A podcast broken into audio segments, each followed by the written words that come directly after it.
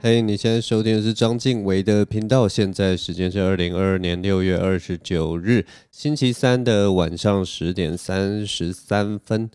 大家这周过得好吗？节目一开始，先跟大家分享一个很小、很小、很小、很小、很小、很小的一个画面。是这个礼拜，我觉得，嗯，最让我觉得要怎么讲呢？感动、窝心、温馨。还是可爱，反正就是各种事情都累加起来。这周就是呃，因为我我的女朋友之前呃搬家嘛，她就搬到一个新的地方住，然后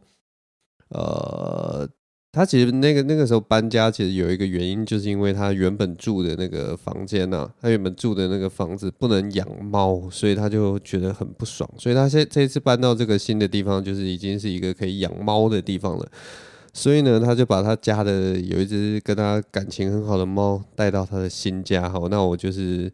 呃，也到那个房子里面，然后见证这个猫搬家的这个过程。一方面帮他把猫就是从他旧家，然后搬到他现在的房间。然后呃，另一方面就是也顺便在他就是帮他帮他安顿一些事情。然后我们两个就看这只猫，就是啊。从就是搬新家的这样子的过程，那大家我不知道大家有没有看过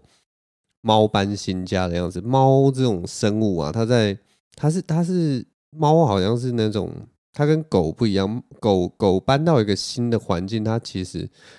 好像狗是比较认人的那种，就是只要这个屋子里面有熟人，然后狗就比较不会害怕，狗就会感觉很安稳。有些狗甚至就是根本不管熟人还是陌生人，反正它只要有人，然后很开心，有喂它食物，它就很开心。狗就那种笨笨开心的那种感觉。可是猫好像不大一样，猫就是不管是熟人还是陌还是陌生人，它只要到一个新环境，对它对猫来讲压力都非常的大。我其实不知道那样子的机制到底在那个什么遗传学还是动物学、行为学里面到底是扮演什么样的，有什么样的原因或者什么？但是就是猫只要搬家，它压力都会很大。当然也是这种事也是因猫而异啦。我也是有看过几只那种超级 super cat 超人猫一样，到一个新环境，然后爬爬照，跟个侦探一样这样到处巡礼的。但一般的猫，它搬到新环境，它就会找一个很安全的角落，可能是床底下，可能是柜子底下，可能是衣橱里，反正它就会躲在一个阴暗的角落，然后可能要归一阵子。每一只猫的情况不大一样，有些猫可能要归到呃归到一两天，它才肯出来走一走。然后有些猫可能快的话，可能几个小时以后它就出来走一走。所以每只猫的情况不一样，然后也要根据每个环境的情况也都不一样。那啊、我女朋友这只猫呢，它。关在那个啊，他他一开始是躲在那个新房子的那个沙发椅的底下，然后大概躲了一天左右吧。然后隔天他在他在呃卧室的衣橱里面又待了一整天。那这这段时间基本上就是不吃不喝不拉不尿，就什么什么都不动，他就是躲在那边。然后因为猫就是超级紧张，然后也害怕什么的。不过后来有好一点了，当然后来就是再过，好像到了第二天的中间，然后他就自己就开始出来走动啊，然后其实他也有偷尿尿，就是 直接尿在那个呃我女朋友旁边有摆了一个那个棉被的上面，害他很崩溃，就是说啊，我有帮你准备猫猫砂盆啊，你为什么不尿在猫砂盆？为什么尿在我棉被？但那只猫就是如此的害怕，但后来真的是有放松很多啊，但中间有一个很小的片段，就让我觉得。记忆非常深刻，真的很好玩。因为到了大概第二天的早上吧，那个时候我就是因为我女朋友去上班了，然后我也就是差不多要启程回来我我我的青浦的家，然后我就想说要跟她 say goodbye，要跟那只猫 say goodbye，然后就摸摸它的头什么，然后它就无比的可爱，这样子很可爱。然后，可是我那个时候脑袋就忽然闪过一个想法，我就忽然想说，他这么久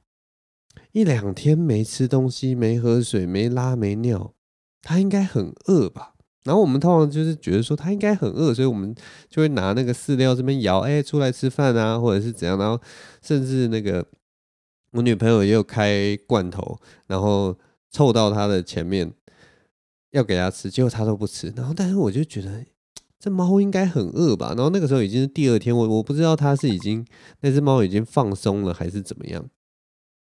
但总之呢，我我就拿了那个干饲料，拿一两颗给它。然后最好笑的情况就是我走到那个猫的前面，然后我那个手。就成一个勺子状这样子，然后捧着一颗，就只有一颗干饲料。当我拿到那只猫的面前的时候，那只猫你知道吗？它有多激动，它有多感激。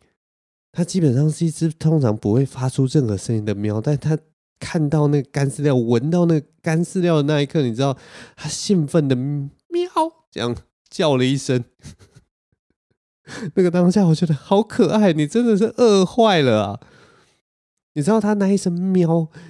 感觉又惊讶，然后充满欣喜之情，你知道吗？就是天哪，有东西吃这种感觉。我那个当下真的是整颗心都被融化了，所以我就拿了更多的干饲料，然后一口一口喂着它，然后我觉得好开心啊！这只猫啊，居然喜欢吃我的干饲料。当然我没有喂很多了，我后来还是就是喂一下下，然后想说好了好了，大概就先这样。哎，反正就是一个很微小但是很棒的一个过程，非常喜欢这个这件事情，所以跟大家分享。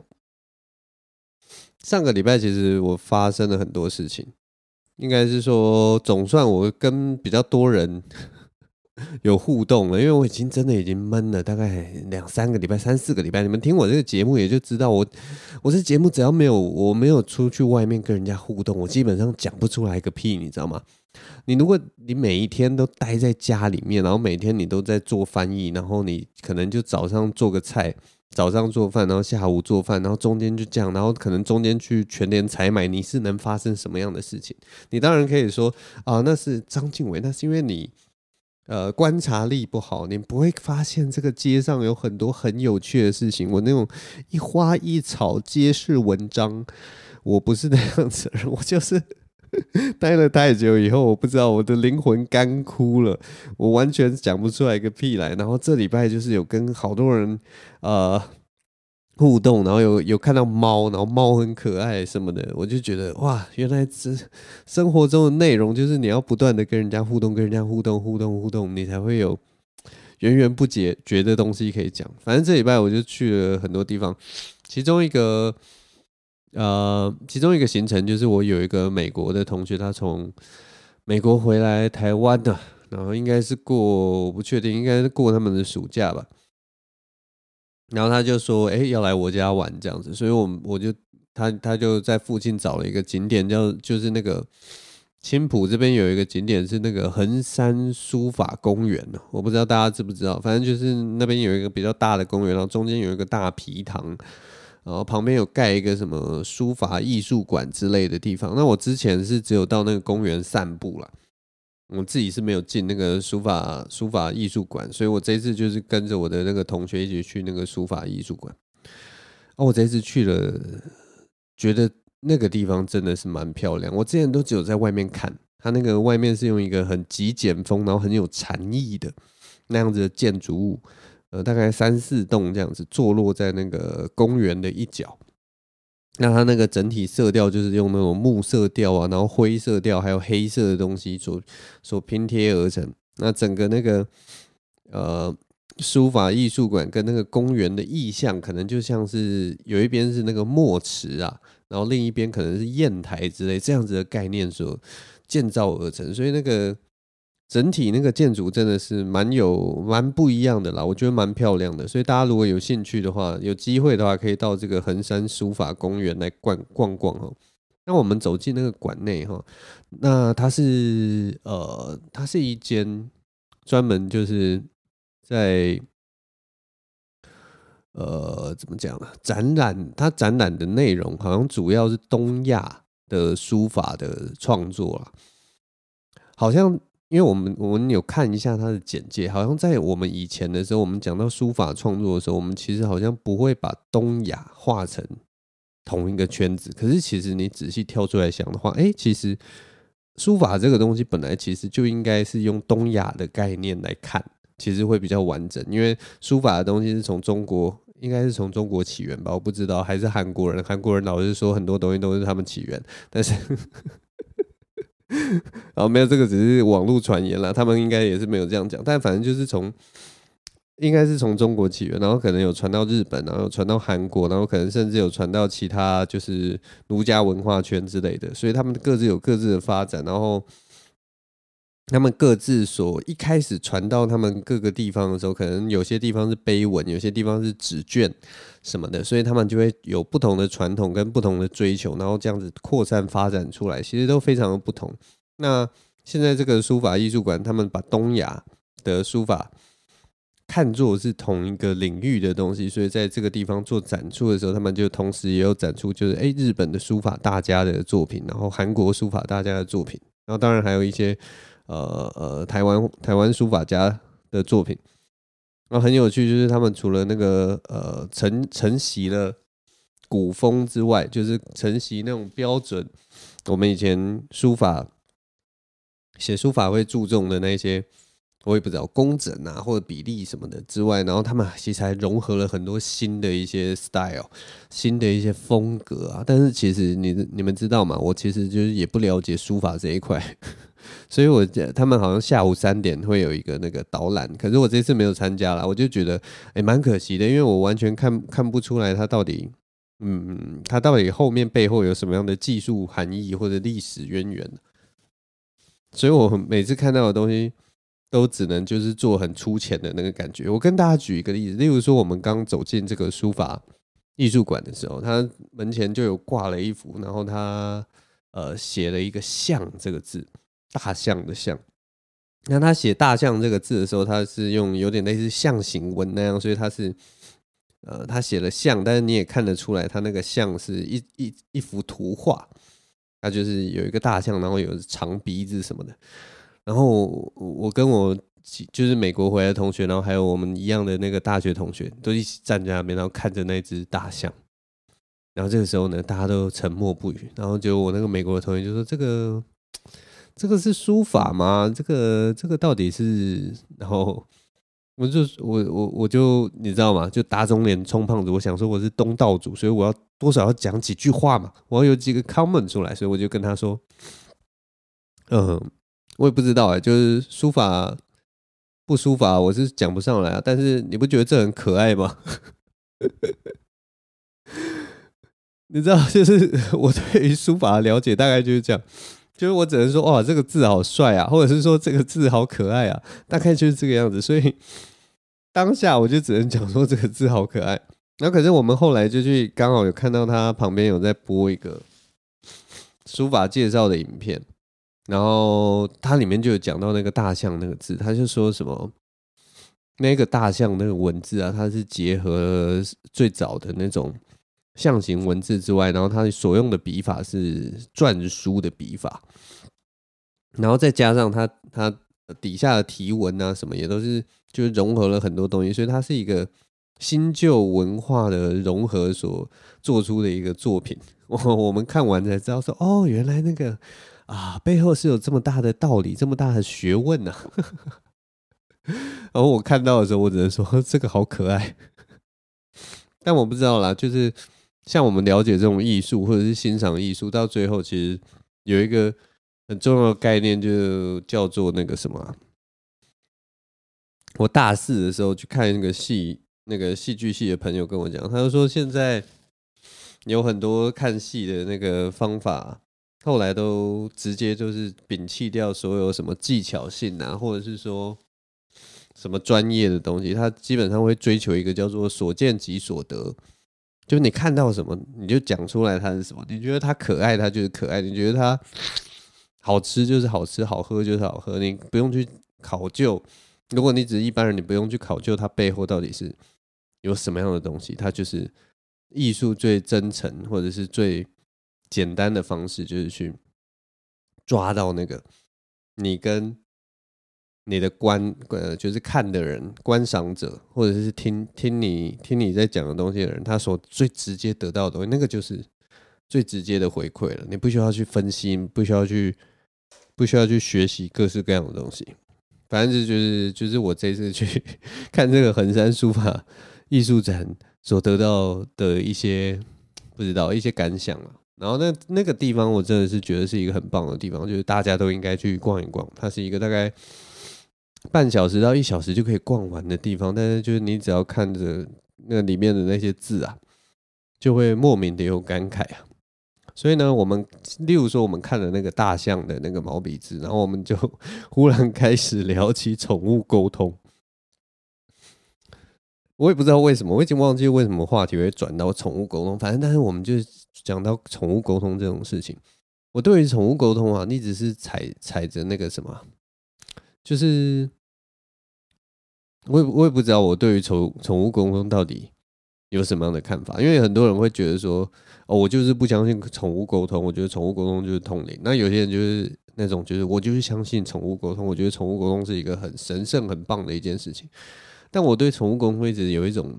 你知道吗？半信半疑。但是就是，我觉得那种很没骨气的人，我就觉得，嗯，这个世界上的确有一些事情，好像科学没有办法解释。也许宠物沟通有些比较真实的宠物沟通，是真的能做到什么能量沟通或者是什么的。但是又又另一方面又会觉得说，这中间是不是因为因为有些人就是他可能只是骗棍，你知道吗？他可能是一个心理学机制。你如果从科学角度去看，他所说的那些话或者什么，都是在引导你，就是在引导你做出一些回答，然后他再他再从你的回答，然后去我不知道胡诌一些东西出来，就是一直是那种卡在中间的那种感觉了。那我同学就跟我分享了一段，就是宠物沟通很。很不可思议的一个过程，反正就是，他就说他朋友有一个有去找一个宠物沟通师，然后后来那个宠物沟通师就常常跟我朋友说，因为他们那个宠物沟通的那个方式啊，有点像是你们你可以想象说是加 line 的那种感觉，就是他跟你家的狗加了 line，然后后来他跟你家的狗在传 line 的时候。传传传就是沟通沟通沟通，然后接下来就停了嘛。然后他跟主人讲完，基本上这个呃，他们就不传讯了，因为就没有必要再传了，因为问题都解决了。可是他很好玩，就是他他说他那个宠物沟通师，他跟他朋友在。呃，接他朋友的案的时候，后来发现那个那只狗狗私底下还会传讯息给他，就是一只渣男狗狗之类的啦。反正就是跟宠宠物沟通师聊过之后，然后没来由的有有事没事会传一些讯息给这个宠物沟通师，让他这个宠物沟通师感到不生其扰。然后就常常跟他的主人就是在瞎哈拉一下，这样就说：“哎、你最近你的狗狗又传了，就是他最近呃呃看到的一只猫什么的 给我看。”反正我不知道，反正很好笑，就是对啊，居然这种是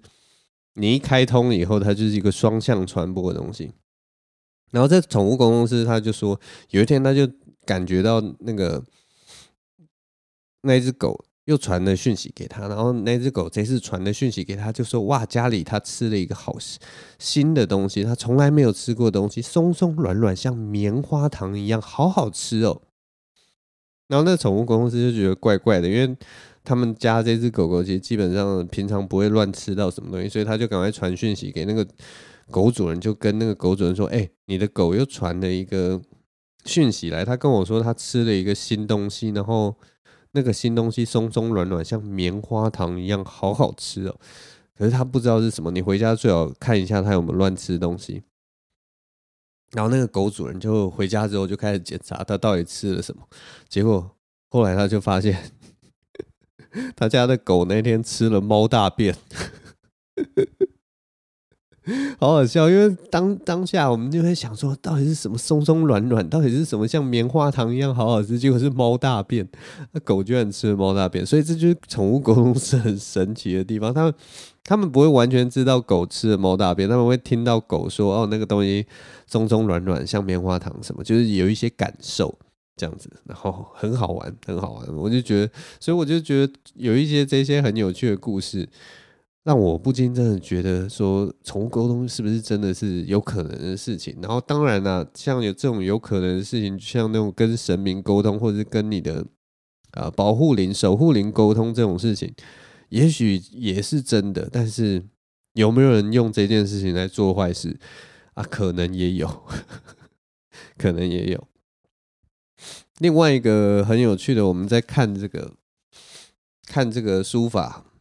在这个书法中心有听提到的一个故事是那个，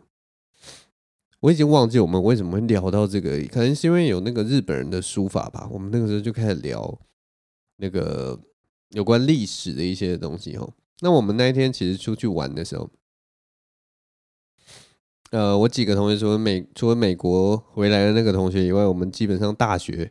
呃，就是。大学这群人有一个有一个呃知识家呵呵，有一个他懂很多东西的一个一个人哈，我们都我们都觉得他像那个哈利波特里面的妙丽。那我们有另一个同学，他长得就像哈利。那我如果是我的话，可能就像奈威这样子，就是 很没有用，然后这样呃呃呃一直很可怜那个。那那一天那个我们的那个妙丽啊，他就看 看了那些书法以后，他就开始跟我们分享。一个历史历史，他之前发现的一件事情，因为他之前就就就好像他最近在翻译一些就是台湾历史的东西，所以他就翻翻译到那个林爽文事件。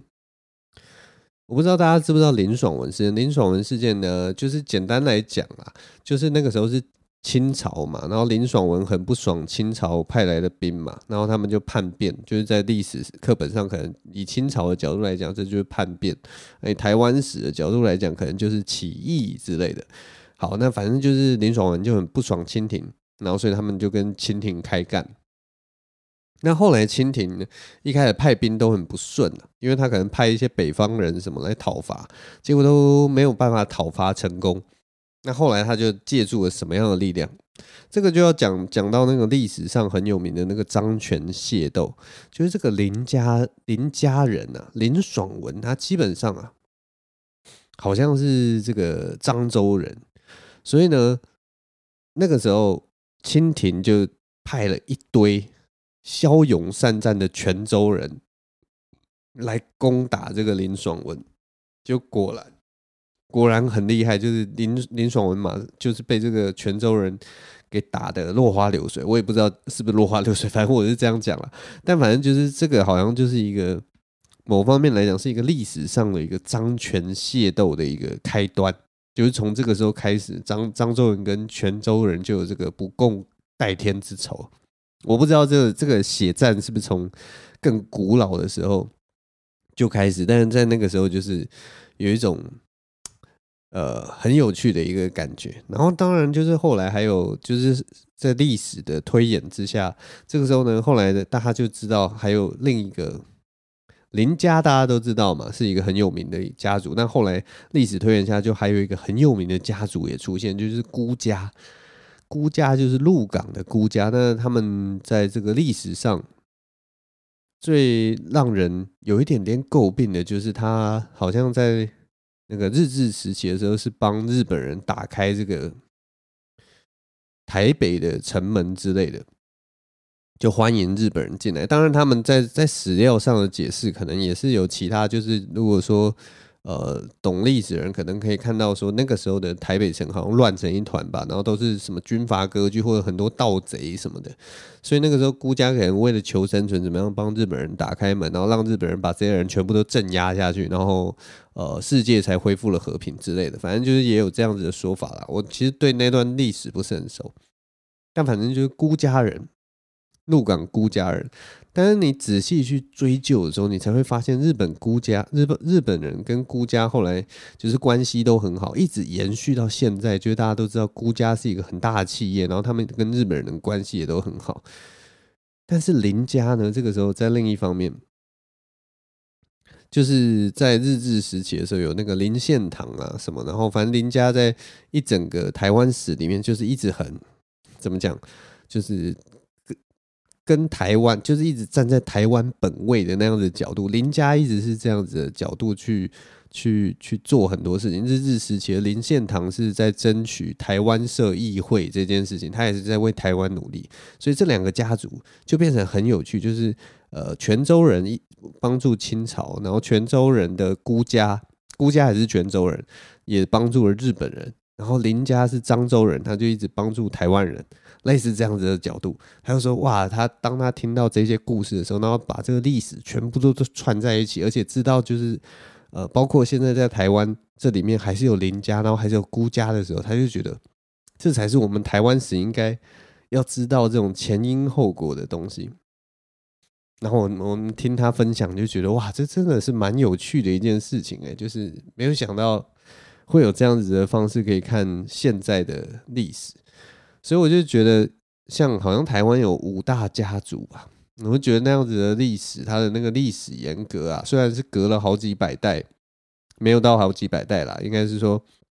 隔了好几代，然后可能那个中间那些那些历史事历史事件或者是什么，他们其实是。毫无关联的，但是他们又是一脉相承的，所以是就是它是一个虽然是零星的事件，但是你就可能知道说，它中间可能是因为谁谁谁跟谁谁谁，或他父母亲跟哪里的关系比较好，所以他所得到的资源让他站在这个立场，反正很妙，很有趣。我觉得听这些事情就很有趣。那我也不知道这个这个故事最后是要讲什么，但可能就是一个大发现吧。因为我其实我也 没有这样子的感觉，我从来没有觉得说林家或者是孤家跟这个张权械斗有任何的关系。那现在听完以后才觉得，哇，原来从以前到现在就是这样，蛮有趣的一段历史啊。那反正我们后来逛完那个横山书法公园，讲上完我们的这个可爱的历史课之后，就。大家就来到我家，然后喝呃吃些茶点啊，喝点东西。然后我那个妙丽同学啊，他就带了一个他，因为他之前去鹿港玩的，后来才知道他是知道这些历史，就是因为他去鹿港玩学到了这些历史之类的。然后他回他我们来到我家，他就带他从鹿港买的一一些伴手礼什么。然后其中一个东西就是那个状元糕。然后状元糕我不知道大家知不知道状元糕是什么样的东西。状元糕它它的那个质地非常的奇怪，就是它有一种尖很硬，但是又粉粉的那种感觉。然后它做成一个饼，所以它切开以后，你如果用叉子去插它，其实它会碎掉，就是它那个质地真的太松软了。然后你放把那个状元糕放到嘴嘴巴里面的时候，它其实是会有点像是入口即化的感觉，所以其实是一个很有趣的一个一种糕点。然后我在拿那个叉子去插那个状元糕的时候，我那个妙丽同学他就跟我说啊，你要小心插哦，因为你如果插不好，那个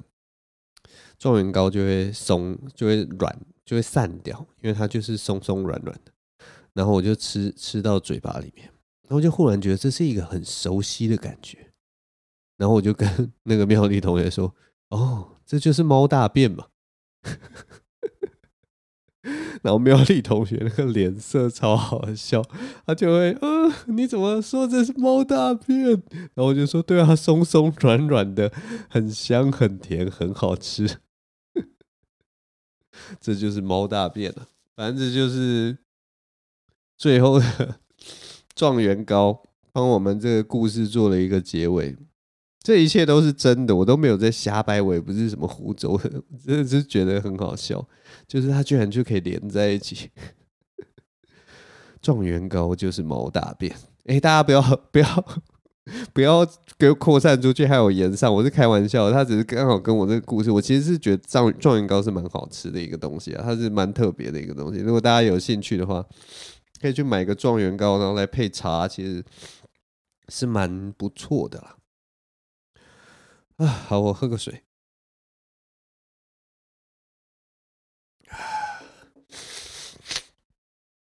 你 这礼拜还有什么事情？我这礼拜去参加一场婚礼，对对对对对。接下来是要讲我去参加婚礼的事情。反正啊，这、忘记是礼拜几了。反正我去参加婚礼，然后大家知道下午都会下雷阵雨，所以他那场婚礼是办在中午。然后大家知道中午的婚宴通常会吃到两点多三点，就是快要下雨的时候。不过这次还蛮幸运的啦，就是我们没有没有遇到这个午后雷阵雨。然后我们这次是去啊、呃、一家叫做大院子的地方，在那个那里是哪里？台电大楼站附近，在师大附近那边的一个一个餐馆还是咖啡店，我有点不知道那它的定位平常到底是什么。不好意思，我暂停一下，鼻子刚刚忽然又不舒服啊，回来了。好，呃，我们去那个台电大楼附近，师大商圈那附近的那个大院子，呃，是那个结婚场地，其实我觉得蛮漂亮的，它就是一个透明的。它里面有一个吧台，然后旁边有呃，大概我也不知道几张桌子，四五张、五六张桌子这样排列出去。然后它那个整个整个建筑物是透明的，然后四周都是树跟花草树木，所以它是一个非常亲近大自然的一个环境。所以在那边办婚礼就非常的美啊，尤其在这个夏天的时候，除了就是有点热之外，但是。所有的照片，我相信拍起来都非常的漂亮。那个蓝天白云，然后绿树，然后地上是那种小碎石子，然后新郎新娘穿的正装啊，我真的是那个画面真是太美了。是，他是我高中同学啦，然后我们在在我研究所的时候，我们一起在外面租过房子，所以也算是我的室友。但这场婚礼有一个非常有趣的事情。就是我那个时候坐在高中同学桌，新郎忽然走到我的背后，然后那个手就搭到我的肩上，然后他就开口跟我说：“哎，你的皮带借我一下。”然后就觉得很奇怪，什么？你在讲什么？然后我们原本想说你在你在讲什么梗嘛？到底是在问我什么？他就说皮带借我一下，他又讲了第二遍，然后就问他说什么意思？什么？为什么你要我的皮带？你们是在玩什么？什么那个叫什么前线啊？支援前线吗？你是要 玩什么游戏吗？他说不是，他今天早上出门的时候忘记带皮带，他穿了一个三件式的呃那种套装，但是没有没有西装外套，还有背心，但是呢，他就是没有皮带。然后他就说，就是没有皮带的话，那个背心是盖没有盖住。没有开住那个裤子的，所以会露出来，所以他要跟我借皮带，然后我的皮带刚好是棕色的，又配配合他有点啊、奶咖啡色的那个三件式套装，我觉得超级扯，超级好笑，哪有人在婚礼的时候会忘记带自己的皮带啊？他真的是很值得被新娘给杀掉。不过还好啦，因为我们两个人身材差不多，然后就是。后来就把这个皮带借他，然后，因为他后来就是大家知道嘛，新郎跟新娘最后还是要站在那个门口，然后送大家，然后要合照什么的，所以我皮带就想说就直接借给他，借他一整天，然后反正他之后要想办法再来还给我就对了。在这边反正就恭喜他了，这个新婚愉快，要不是有我这个皮带相助啊，哼，你这婚礼呀，搞什么东西呀？真的是很好玩，反正就是我觉得这礼拜就是因为有发生这些事情，所以就觉得特别有趣啊。那我的鼻子真的是不知道又发生什么事情，真的是很想要，有的时候会想要把这个鼻子切掉，但其实，其实我必须跟大家说，说实在话，就是像我这种过敏儿啊，或者是遇到很多事情就是鼻子就会塞住的人，我其实已经习惯了。习惯一直擤鼻涕这种很对很多人来说很痛苦的事情，但是像我像我女朋友看我这样擤鼻涕，她就会觉得我看你好痛苦，我拜托你吃药好不好？或者是说你想办法把它处理掉好不好？你把你的鼻子切掉好不好？你拿那个铁棍，然后烧红的铁棍去插你鼻子好不好？或者是说你在你鼻子上面用吸管插两个洞，让它。排出来好不好？类似这样，他就一直帮我出这种主意，没有啦，那些主意都是我自己这边乱讲的，都不是他，他只是要我吃个过敏药而已。呃，但是 我也不知道，但反正就是这样。那接下来还要讲什么？哦，这礼拜还有一个很有趣的那个经验，就是我礼拜一的时候跟这个杰克跟龙龙一起吃了一顿中餐。哎，礼拜一吗？礼拜二？礼拜二的时候一起去吃了一顿中餐。那那个杰克一样，他就呃有来问我，他就来问我说，就是他最近有把他的那个呃专场，也不是专场，把他最近好像有一个二十分钟完整的一个段子的影片，就放到那个 YouTube 上面，然后他就来问我说，哎，你看了没？然后能不能给我一些意见或者是什么？就是任何任何东西都好。然后我其实之前就有看他之前剪出来的一些片段的，所以。我其实就跟他讲一个，我真的是最近对于这个喜剧圈有一些有的时候看一些这些东西，我自己的看法，就是我自己的感觉，我一直觉得剪这种两到三分钟的片段，真的是一个陋习，你知道吗？因为我觉得笑话这种东西啊，如果你是两到三分钟的片段，你要么你如果是这里是低于一分钟的片段，你要么觉得那个笑话超级强、超级好笑，你可能每一句话都可以有一个笑声，然后你那一分钟。的影片就有五个笑声以上，或四五个笑声，然后最后一个大胖觉得超级成功，不然真的你放出来就是会让人家觉得有一种雷声大雨点小的感觉，就你这个东西没有没有没有强到说你可以不不是那么强的笑话，然后它的效果可能就停留在那个那个那个力道而已的话，其实真的你剪那么短的一个影片出来，事实上并不会让别人更记得你，你知道吗？那反而就是，如果你是这种小刺拳的 style，就是你是不断的有一种刺激这种小小力道的笑话、小力道的笑话，这样一直堆叠上去的话，你真的应该是要做的事情。我觉得啦，我自己一个感觉就是，你把这个二十分钟放上去，这样才可以让人家记得，这样子才是一个完整的作品。然后你这样放出来的时候，那个力道才够。因为你在安排这些小笑话的时候，你一定也是有照着什么哦，比较精彩的笑话摆在比较偏后面的地方，然后做一个大收尾什么，然后前面最好笑，中间可能有一个过渡期什么的，类似这样子的安排，你的那些精心的设计，它才会成为一个完整的作品，才会好好的呈现在你的观众眼前。那观众如果从头到尾看完之后，才会受到感动，才会受到你的吸引嘛。照理来讲是这样。然后我就说，你像你泼这种闪闪，我就跟杰克说，像你泼这种闪闪乱乱的，我相信就是，你就算能够得到一些呃些微的流量，什么三千五千的流量，对不对？最后还不是就是没有人看到你。然后他就后来就跟我说，啊，你这样讲也对了，但是我在泼这些就是短影片的时候，每一每一个每一个影片 po 出去的时候，大概都有呃呃好好多人。就多少多少人加我 IG，然后多少多少人加我什么？那我 YouTube 整体频道在我这五支影片的时候上升了百分之二十之类的。然后我听到这些数据，我就说啊，那你当做我这个老头子在讲屁话好了。你做的是对的，你做的绝对是对的。不要听我的意见，我就是一个老头子，我注定要被这个时代淘汰了。直接拿数据来打我脸，这是最快的做法了。但我我真的是真的是真心，就是我我会这样觉得，就是真心感到感到我没有办法理解啦。因为对我来讲，那些笑话的力道的确是比较小的。那在我的概念里面，就是如果你你这个力道小的笑话要成为一个作品的话，它应该是要不断的累积，然后你最后才会越看越好笑，越看越有醍醐味。我觉得那样才是一个作品啊，但是可见这个世界跟我所想的已经越差越远了。唉，这就是这礼拜给杰克的一些建议，我觉得很有趣啦。除了他以外，好像这礼拜还有几个就是比较年轻的喜剧演员有来问我一些问题。我觉得，我觉得这件事情很好玩，就是我又不是一个多成功的人。我不是一个多多厉害的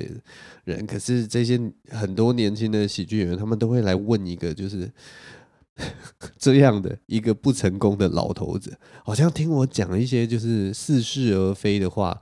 他们的内心就可以得得到平抚，他们就可以得到抚慰，他们就可以觉得说，哎，我们现在在做的事情应该没有错。但我是觉得，我也不知道，可能我的功能就是这样吧。我的功能就是帮他们分析一些事情，然后讲的好像很有头头是道这样子，然后但是呢，他们其实做的时候可以不用照我的照我的建议去做，我都觉得很好。我也不知道为什么大家要问我，哎，反正是一个很奇怪的情况了。其实我们我觉得创所有的创作者啊，不管是什么样的创作者，面对每一个时代，他们都会有很多的呃，我也不知道迷惘，或者是想要。想要证明什么，或者是想要追求什么东西，可是我也不知道，就是这件事情到底是，到底是要怎么去追求，或者是你要怎么去调试自己的心理？其实我觉得，相信每一个创作者都一直在挣扎，或者是一直在在在考量的啦。在这边，我其实有两个我很欣赏的艺术家，那他们都是两个不大一样的例子，但是讲到的事情，我不知道对大家有没有帮助，所以我这边就跟大家分享一下，然后顺便就是如果有兴趣的人，也可以去找他们作品来看看。那这两个人，他们都不是喜剧演员，一个是文学家，一个是爵士钢琴家。那我先介绍这个爵士钢琴家，他叫做福居良哈。福，我不知道他日文名字，完蛋了，福哭什么的，福居良，反正他是一个日本的北海道的一个钢琴家。那他是他自己也会说自己是业余钢琴家，因为他从来他也就不是那种就是，我也不知道哎、我其实不知道到底是怎么一回，他到底是什么样的人呢、啊？然后我也没有很认真去呃了解他到底是怎么回事，我只能知道。就我知道大概讲一下，所以我现在以下讲的资讯会有点有点呃不大对劲。反正他就是在北海道开了一个叫什么 Slow Boat 之类的 Slow Boat 之类呃慢船还是什么一家俱乐部，那家店是他开的。然后他平常就是在他的那个俱乐部里面，跟他的妻子一起经营这个俱乐部。然后他好像定期就会上去。可能一个礼拜上去两三次之类，我不知道。他就是在那边表演爵士钢琴，然后呃，一直都是跟当地的乐手啊，或者跟当地的社区啊，或者是什么在那边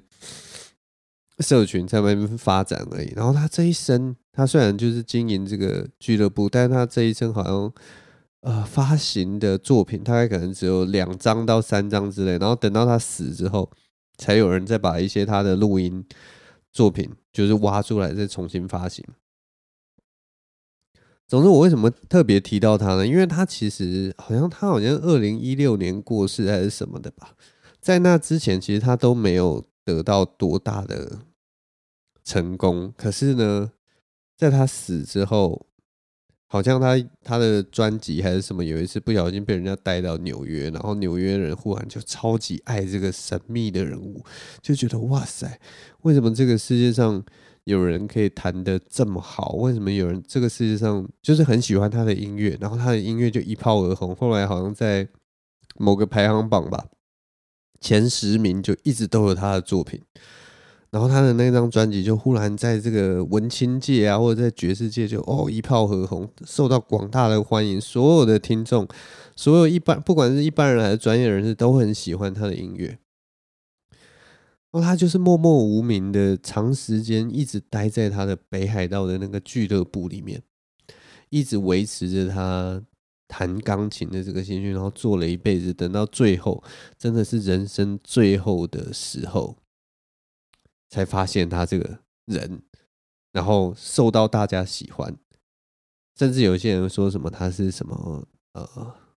藏在北海道的大师之类的，就是他就是把他讲的，就是觉得是这种呃人类生命的瑰宝之类的。但其实你仔细去想，他其实就是一个不断的经营自己，不断努力，在一个默默无闻的小角落，一直很认真、很专精、很热爱自己的技艺，然后不断的去磨练，不断的去磨练。他其实有有些认识他的人就说他是一个完美主义者。他为什么这一生可能只出过两张唱片的原因，就是因为他每一张、每一次录音的时候，他都会觉得他不满意。然后他好像有一个类似制作人的一个角色吧，那个时候也是说服他好久，才说服他做这两张唱片。然后其中一张唱片，那个呃福居良还跟他的制作人说：“我其实很不满意这个唱片，能不能这个唱片就如果说差不多就绝版，不要再卖了？”那那个制作人那个时候就跟他说：“如果有。”你的乐迷拿着这张唱片来跟你说他很喜欢这张唱片，拜托你不要跟那个乐迷说你觉得这张唱片不是你最好的表现，拜托你跟他直接跟他说谢谢你的喜欢，就这样就好了。他就说，因为福居良他就是一个完美主义者，所以他在雕琢自己的技艺的时候，他一直觉得自己不完美，自己做的不好。然后，所以他就一直窝在自己的小角落。然后等到他最后就是，哎，我也不知道，就是被人家挖掘到了，然后的时候，其实就是他很值得他发光发热的时候。这个其实是一个，然后就有人写文章，他就大概分析福居良的这个一生，他就说，其实他最后点出来的东西，我觉得很有趣。他就说，在这个时代，其实你任何的厉害的创作者，他都会在这个时代里面想尽办法找到自己的角落去做发光发热的事情。当你热爱一件事情的时候，你一定会想找到办法。你一定会找到舞台，然后你一定会找到呃你可以做的事情，然后你在那边在那个领域发光发热，因为你就是如此热爱这个东西，然后你就是如此的很想去做这件事情，然后就算你得到的东西并不一定是是世俗的成功或什么，可是你绝对可以在你的小圈圈里面过得很好，然后这就是资本主义以及分众社会最美妙的一件事情。所以，我我觉得我也不知道哎，就是这个故事，我也不知道我分享出来是要讲什么。我当然可以讲一些就是冠冕堂皇的话，就说什么啊，我们只是要寻找自己的观众啊，大家不要想着大红大红大紫啊，我们要先把我们的记忆做得好。也许这些都对了，但是对，所以我也不知道 自己要讲什么。但反正我就是，当有些人有疑惑的时候，我第一个想到的其实是福居良，就是。他就是这么安安静静的在他的小角落，然后有他自己的俱乐部，然后他在里面弹钢琴，弹得无比厉害，然后弹的就是很屌，全世界人都跟他说很屌，然后他觉得自己很烂，就是这样一个人。大家可以去找他的音乐来听啊，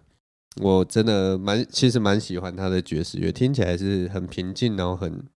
很舒服的一个一个一个弹奏方法吼。福居良三个字是那个福是那个福临心智的福，居是居住的居，良是良心的良，福居良。那另一个我想要介绍给大家的文学家叫做 Charles Bukowski，他是一个应该是德裔美国人吧，我也是有点忘记他到底。背景是什么？所以也许会讲错。反正他是德裔美国人，然后他从小可能就是因为他德德裔的身份，所以受同学霸凌啊。然后再加上他的皮肤啊，听说不是很好，所以他就一直被欺负什么的。然后他就是在那样子的环境底下慢慢长大，就是充满挫折的一个环境。然后当然他很热爱写作，他是一个很热爱写作的人。然后他就一开始从学校出来以后，他就开始。啊，试着去写作，然后并且做了很多那种蓝领阶级的工作，他就去当工人啊，然后去什么邮局打工啊，去报社打工之类，各式各样的工作他都做过。然后大大概他好像就是一开始他先帮杂志写东西吧，在他二十出头岁的时候，刚从学校出来，他有帮杂志写东西，然后写了几个短篇作品。有定期的写了一些文章，但是最有趣的就是他在做，同时因为他同时在做蓝领的工作，然后一方面又继续写文章，就会写一写写一写，发现都没有什么成绩。然后接下来他好像接下来十年间，从二十五岁到三十五岁左右了，他就是这样陆陆续续有写一些东西，然后陆陆续续可能呃转到其他的城市，然后做做一些工作什么的。但是都他写作这件事情都没有起色，然后就是常常是住在那种 housing rooms，就是就是就是打工族住的那种美国房子，可能就一个房间，然后一个沙发跟人家共居这样子，反正就过着很刻苦的生活。从二十五岁到三十五岁，他都过这样子的生活。然后他到三十五岁，快到三十五岁，他有一段时间终于在一个那个。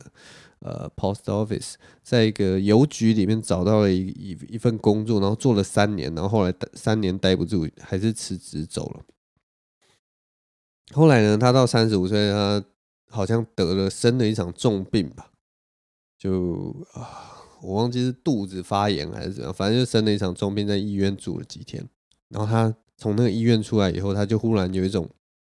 大彻大悟的感觉。所以他就把所有他的打工，把所有过生活的东西、技能全部都辞职掉，他就不做了，不干了。然后卯起来写作。那一年他就好像写了一两本书，他就开始写诗吧，就写了一两本诗集，然后也写了一大堆短文什么的短故事，写了很多很多很多。然后那一年他就出版，全部出版。哇，没想到这个他投入这个市场，然后他把这些作品全部都找到出版社，出版之后他还是失败了，市场上完全没有给他任何的回响。你们刚刚是不是以为我我讲的故事就是哦很刻苦很刻苦，然后到三十几岁他就成功了？没有，他三十三十五岁辞掉所有工作，然后一拼拼下去，结果什么都没有。他他的写作的东西在市场上完全没有回响，没根本没有人鸟他。所以呢，他又继续开始他的打工生活。然后他这一次好像回到了那个邮局继续工作，他又找到了一份工作。他这次在邮局里面。呃，做了十年，所以就是从大概三十五岁做到四十五岁，呃，三十六岁做到四十五岁左右了。然后他这次就在邮局待了十年，但是呢，很有趣，就是他这一次不是像二十岁到三十岁那个时候，那个时候他写作其实非常的断断续续。他三十五岁到四十五岁，他除了一方面有在这个邮局工作之外，他其实变成创作不懈的一个人，就是他。只要有闲暇时间或晚上有时间，他就开始写作，他就开始写作，他就一直很认真写作，然后就这样持续了十年，累积了很多作品，有的有出版，有的有有有发表，有的没有，他就留起来。后来到了四十几岁的时候，终于，他终于，我忘记他发迹到底是什么，但是他终于有一点成绩，他终于成为了他自己所想要的那个靠文学吃饭的家伙。大概就是在大概就是这样子的故事，但是大家要想象，就是他从小到大的那个那个经历的那个过程，那个痛苦。总之，他他后来比较有名之后，然后好像好像快要快要过世的时候，就很老的时候了，就有人问他说：“你到底是怎么做的啊？”我我的故事没有讲好，反正就是等到他死之后，他很有名的一件事情，就是他在他的墓碑上面。刻了两个字，就是他的墓志铭上面写着 “Don't try”，不要尝试。那我刚开始看到的时候就想说，哈，一定又是那种像那个 《星际大战》尤达大师讲的什么 “Don't try, just do it” 之类，就是不要尝试，你就直接做就对，做就对了，不要尝试。你不要一直在边想说，我只是要试试看，不用，你就要下定决心，你就要去做，就要去做。我以为是这个这个意思，但是。因为他是文学大师，所以我就去看了一下，到底是什么解释。所以他生前的时候，其实就有人问他说：“哎，为什么你到底是怎么办到的？你到底是怎么写作跟创造呃那么多那么厉害的文学作品？”然后他当时就给出那个给那个访谈者这样一个答案哦，他就说。我我我之所以能够达到我现在的创作的能量，或者说我能够创作那么多东西，是因是因为我不尝试，你知道吗？他就觉得这这件事情很重要，就是你不要去试着做任何事情，因为有很多人他会想要，例如说他想要借由创作，然后他想要尝试出名，他想要尝试。去买到卡迪拉克，他想要尝试，呃，尝试创作，然后尝试要得到永生。可是他其实这些东西都已经偏离了所谓的那个本质。他就说，其实你在创作的过程中，反正是一个很玄的东西。他就说，你必须要等待，你不要。你不要尝试，你要你要竖，你要躺在地上，你要当躺平族，你要等待。如果什么事情都没发生，那你就要再继续等待，就这样子。他是说，像这种东西，就是你不断的，你就是 be yourself，你就是要做你想要做的事情，然后你就去做，但是你不要尝试。那尝试是一种错误的一个方向，你不要不要不要想着你要试着干什么。你就是一直做就对了，一直做一直做，然后他就说，他就说这种这种那个心境就有点像你的目标或者是什么，它就像墙上的一只虫，你知道吗？然后它它飞得很高，它在墙的最上面，然后你打不到它，你一定要等那只虫自己飞下来找你，在那段时间，你就一直等，一直看着它，然后等到它真的那只虫飞下来靠你够近的时候，你就可以伸出手，把它一巴掌打死，或者是说呢，你可以等那只虫飞下来，然后你忽然发现它其实长得蛮可爱的，所以你把它抓下来当自己的宠物。当然，这是一个很有诗意的一个比喻啦。但是我觉得他他讲到一个很重要，就是说，我不知道那个感觉是什么，但是对我来讲，有点像是叫什么，有点像东方的概念吧，就是顺性而为吧，就是顺水推舟还是什么，反正就是你必须，你要，你要，你你要成，好难解释，你要成为那个东西，而不是你要去追求那个东西。就是你直接就成为你想要的那个存在，因为你想要追求的是，也许你想要追求的是有名，你想要赚钱，你也想要什么？可能那些东西跟你的创作其实是没有关系的，所以其实你就是毛，就是创作就对了。然后你也不要有的时候也不要想说我创作是为了什么，或者是我创作的什么是什么，你就是不断的创作，不懈的创作。所以他的他的名言就是 “Don't try”，不要尝试，不要不要试。那他他的他真的这个概念，我觉得当然你可以用找你自己最适合自己的解释啦。毕竟他也是一个远古上古神兽嘛。所以只是我只是说看到这些，嗯，这两个很厉害的艺术家，或者是说他们一生致力于一件事情的。大师，我觉得看到他们的那个创作过程或什么，其实让我自己心里有很很大的安慰，或者是说，他有点像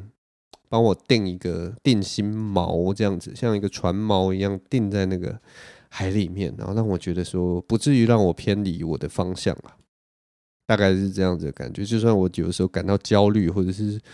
啊，有创作的瓶颈，或者是说啊，看到那个数据啊，一上上上下下，就像看那个股票一样上上下下，然后觉得有点不知所措的时候，我永远其实都可以想到他们这样的故事啊，对我帮助很大，所以在这边分享给大家。好，我们今天的录音大概就录到这边哈。啊，不小心录了太久了哈，因为我最近觉得好像录得太久，没有没有没有很好，应该是要把内容再更精进一点，然后把口口条再练得更清楚一点。总之呢，今天节目就先录到这边，谢谢大家的收听啊。那祝大家都清凉一下，祝大家有空可以去海滩走走，去森林走走，或者是说。可以很快乐的在家里面拿着冰块泡一杯，我也不知道冰凉的可乐或者冰凉的咖啡、冰凉的茶，一饮而尽，度过一个快乐的下午，度过一个快乐的午后，度过一个美好的早晨，提起精神，继续往前。我们不要尝试做任何事情，我们就是要直接成为我们想成为的人了。大概就这样。好，今天节目就到这边，谢谢大家收听。我是张静伟，我们下周同一时间再见喽，拜拜。